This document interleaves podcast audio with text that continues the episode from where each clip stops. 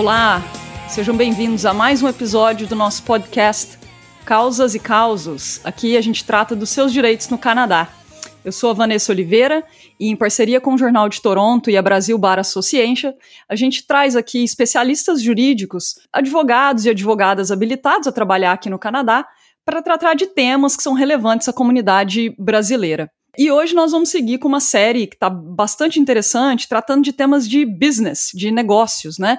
É, sobre abertura de empresa, desmistificando alguns temas é, sobre as dificuldades ou custos, é, o processo é, para você abrir o seu negócio. Muita gente é, quer empreender, o brasileiro é, como a gente sabe, muito criativo, é, muito empreendedor e muita gente tem essas dúvidas relacionadas a temas de, de empresas.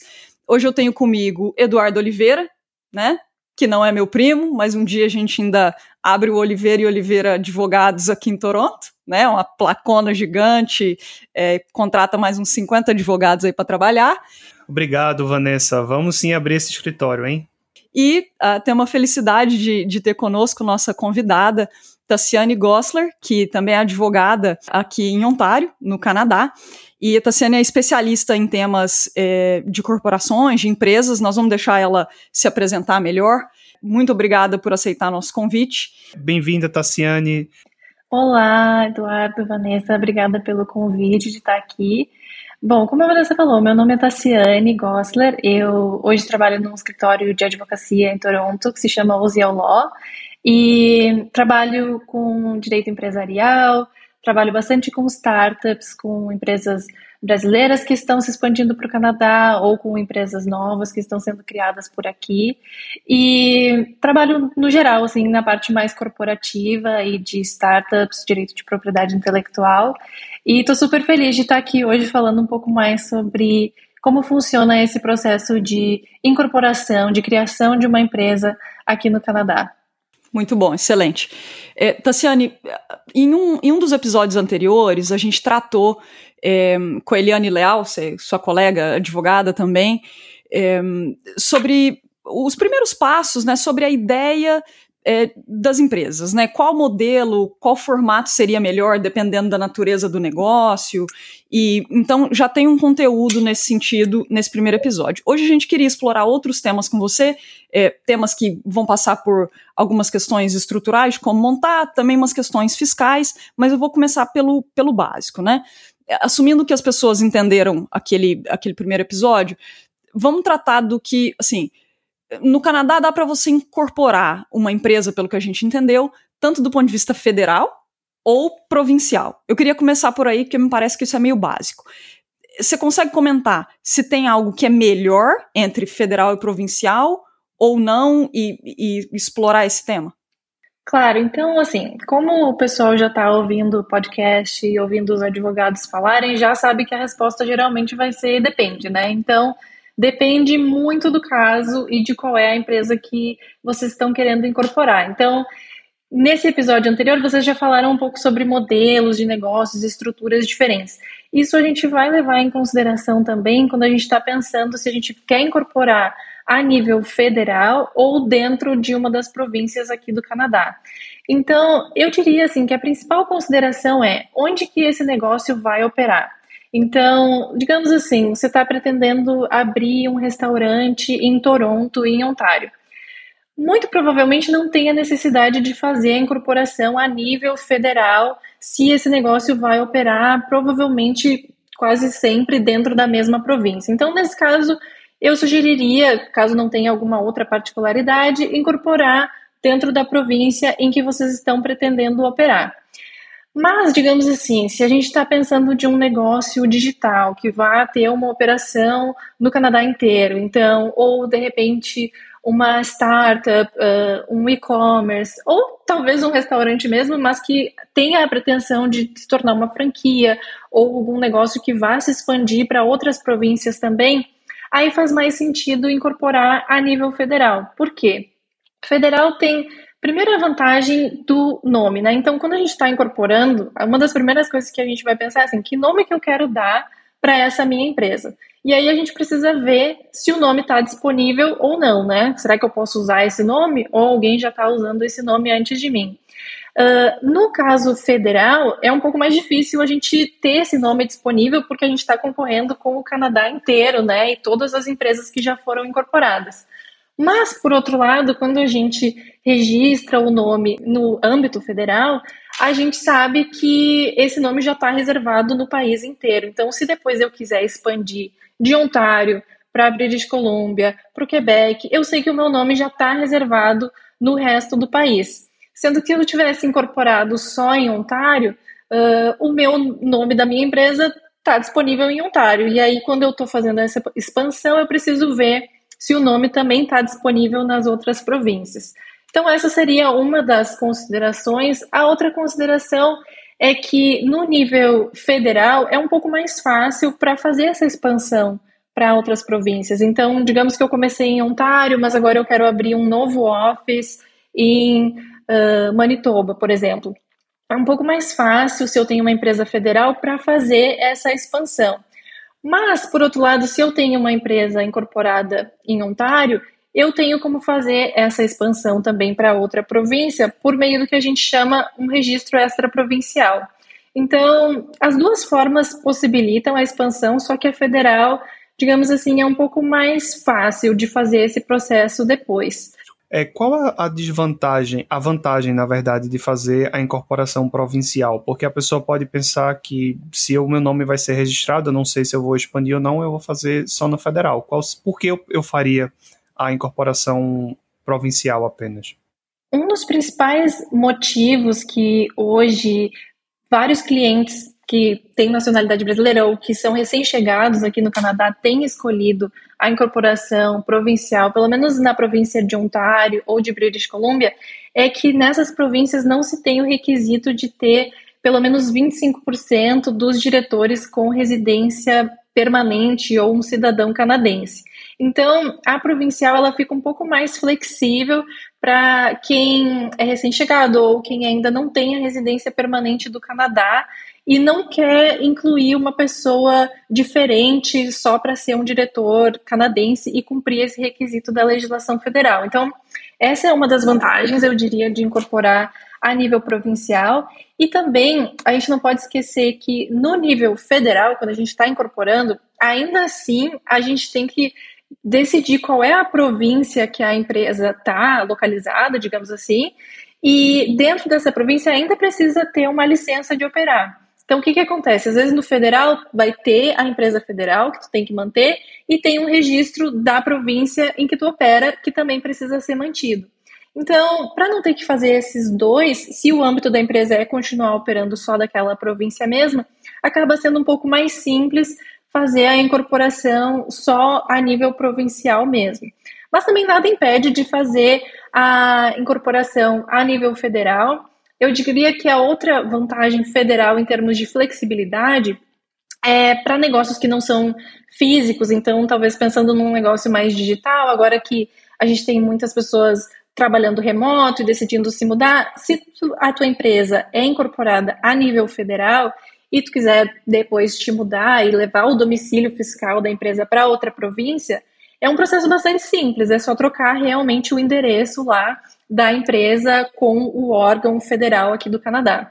Se a minha empresa for de Ontário e eu quero depois me mudar para outra província, eu quero me mudar para British Columbia e eu quero levar a sede da minha empresa para lá, vai ser mais complicado, porque para ter uma empresa de Ontário precisa que a sede seja em Ontário.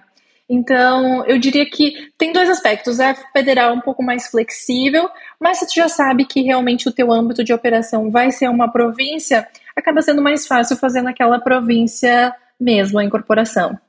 E, e eu quero só, não precisa nem extrapolar muito, é, você comentou, se eu abro em Ontário, depois quero abrir em outras províncias, a gente vai fazendo os registros extraprovinciais. Então você vai adicionando como se fossem filiais ou né, novas empresas dentro daquele registro originário.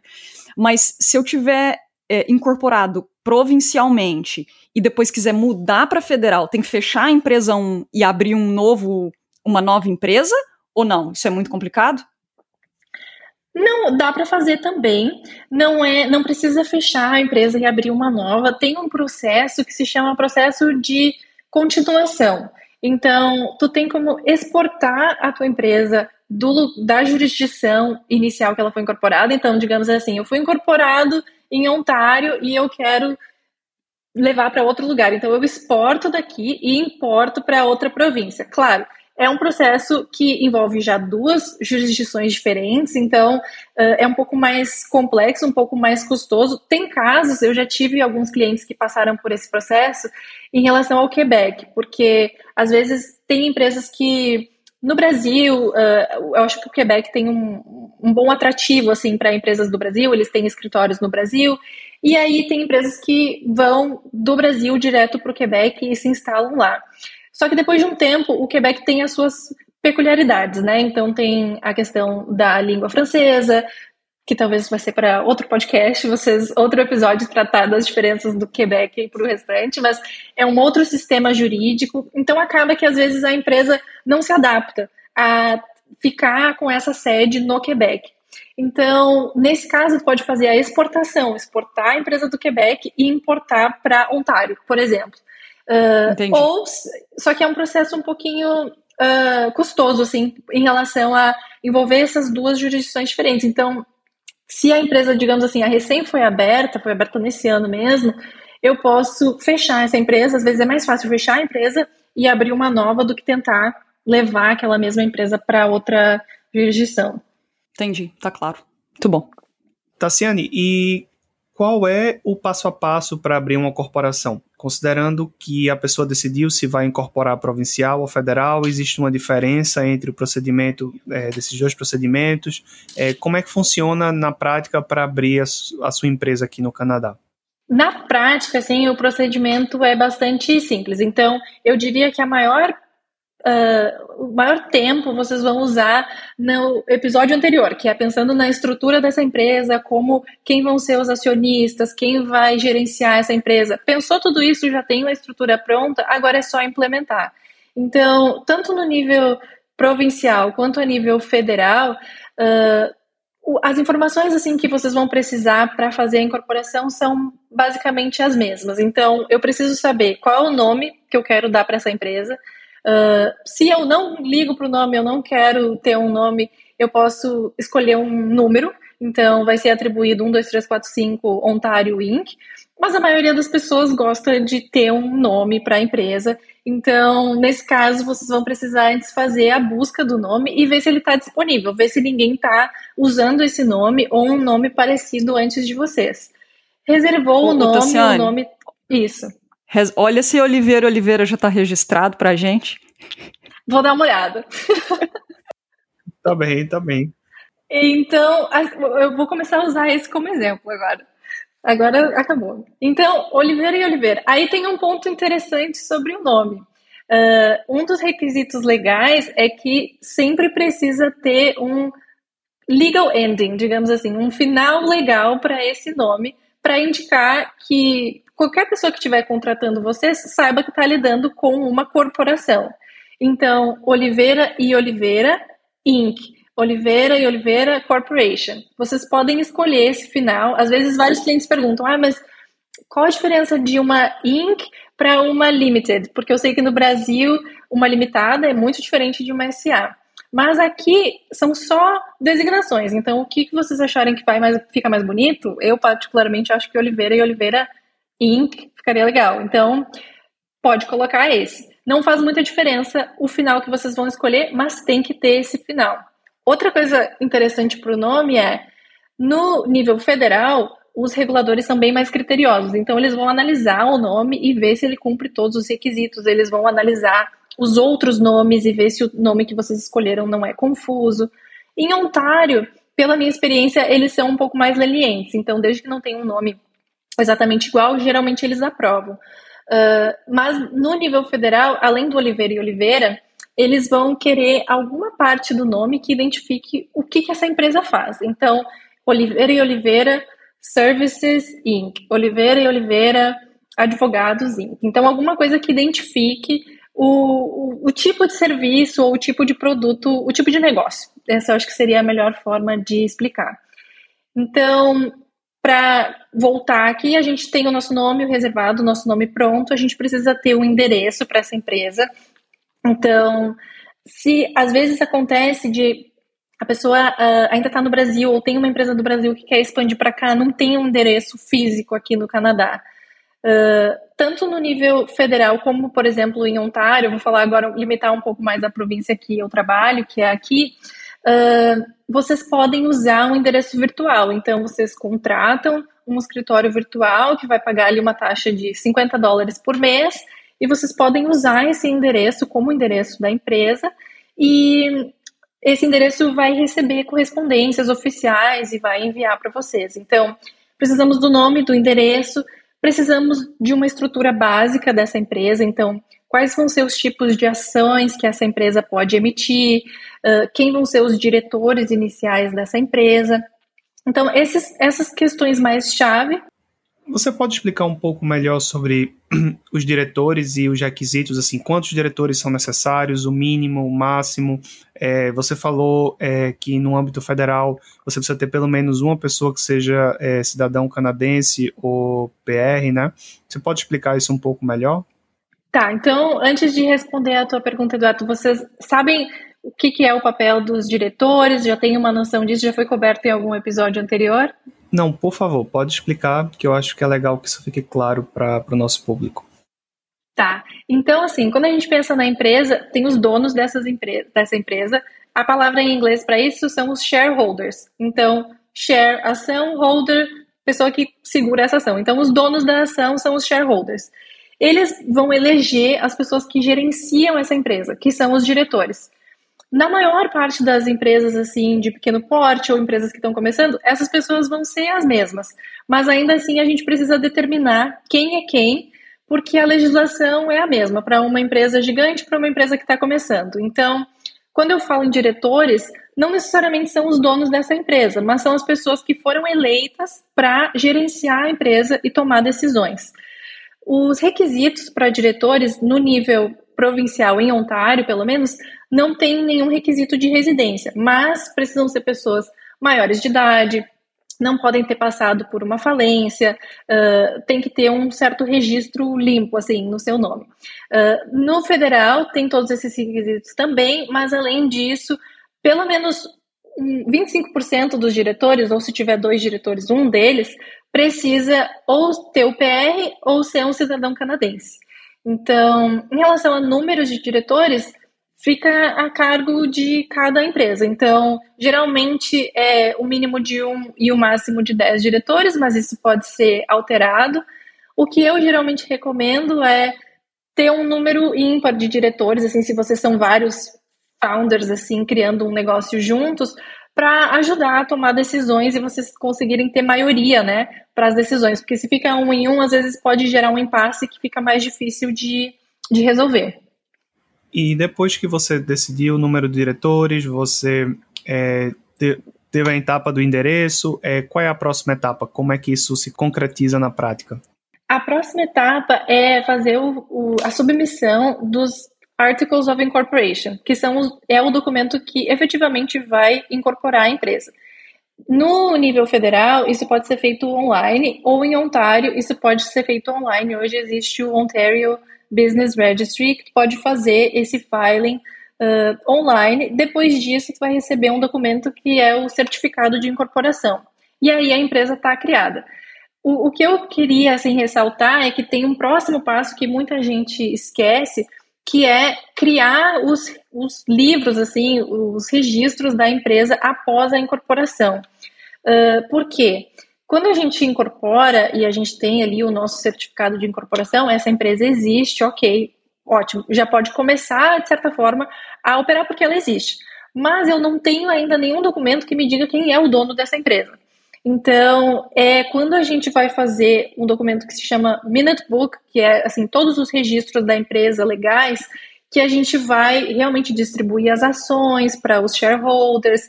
E isso é importante porque às vezes é uma empresa que já foi incorporada há cinco anos atrás, mas nunca preparou essa documentação.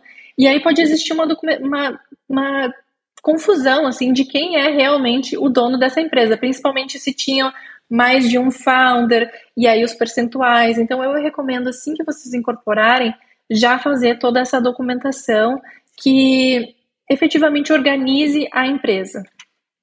Ou, ou seja, os documentos de constituição são organizados, eu imagino que hoje digitalmente já, né? Não precisa ser em papel. Então é como se fosse, vamos pensar, um livro digital que você vai colocando aí a ordem das atas, né? A ordem dos acontecimentos societários. Então criou com esse endereço, com esse nome, esse shareholder, esse diretor. Mudou a ata 2, a ata 3 e assim por diante para ir ficando organizada. É essa a ideia? Exatamente. Então, se tu for olhar a tá legislação, tá ela é toda feita assim com base que os diretores fossem lá criar a empresa, depois tem uma reunião de todos os sócios, depois tem outra reunião de todos os diretores, um processo muito formal. Mas na realidade, hoje são resoluções assim em escrito, as atas mesmo, como a Vanessa estava falando, que vão ser assinadas digitalmente também e mantidas digitalmente, não precisa ter mais aquele uh, fichário assim da empresa, mas é importante que tenha esses documentos desde a data da incorporação. Ótimo. Não, acho que o, passo a passo ficou muito, muito claro. Eduardo, eu, assim, eu penso que para hoje a gente precisa cobrir pelo menos mais um tema, é, que são pelo menos o geral das obrigações é, fiscais, é, mais ou menos o que, que, tem que acontecer. A empresa foi criada, o Minute Book, né, a organização das atas está feita, e aí, de tempos em tempos, você tem que mandar informação para o CRA, né, como se fosse a, a nossa Receita Federal, né, para a Receita. Tem como você comentar, pelo menos, a lógica do básico, porque acho que a gente fecha o, pelo menos o ciclo do básico da, das empresas. Claro. Então, depois que a gente está com a empresa criada, organizada, você, a empresa vai receber um business number. Esse business number, se a empresa for incorporada a nível federal, ele vai pro, por e-mail. Se ela for incorporada em Ontário, ela ainda vai por papel nesse endereço da empresa. Por isso que é importante ter um endereço que realmente receba correspondência. Esse business number é o número que vai identificar a empresa perante a CRA, que é como se fosse a receita daqui ele por si só ainda não é um registro de nada, ele é o número da empresa com a CRA. Então é importante que vocês contatem ou um contador ou um bookkeeper, alguém que possa auxiliar vocês a fazer o registro desse business number com as contas que vocês precisam com a CRA. Então, uma delas, por exemplo, é de payroll. Então, se essa empresa vai contratar empregados, é importante que ela tenha uma payroll account com a CRA, que vai ser, na verdade, esse business number com um final diferente. Esse final indica que foi feito o registro com a CRA.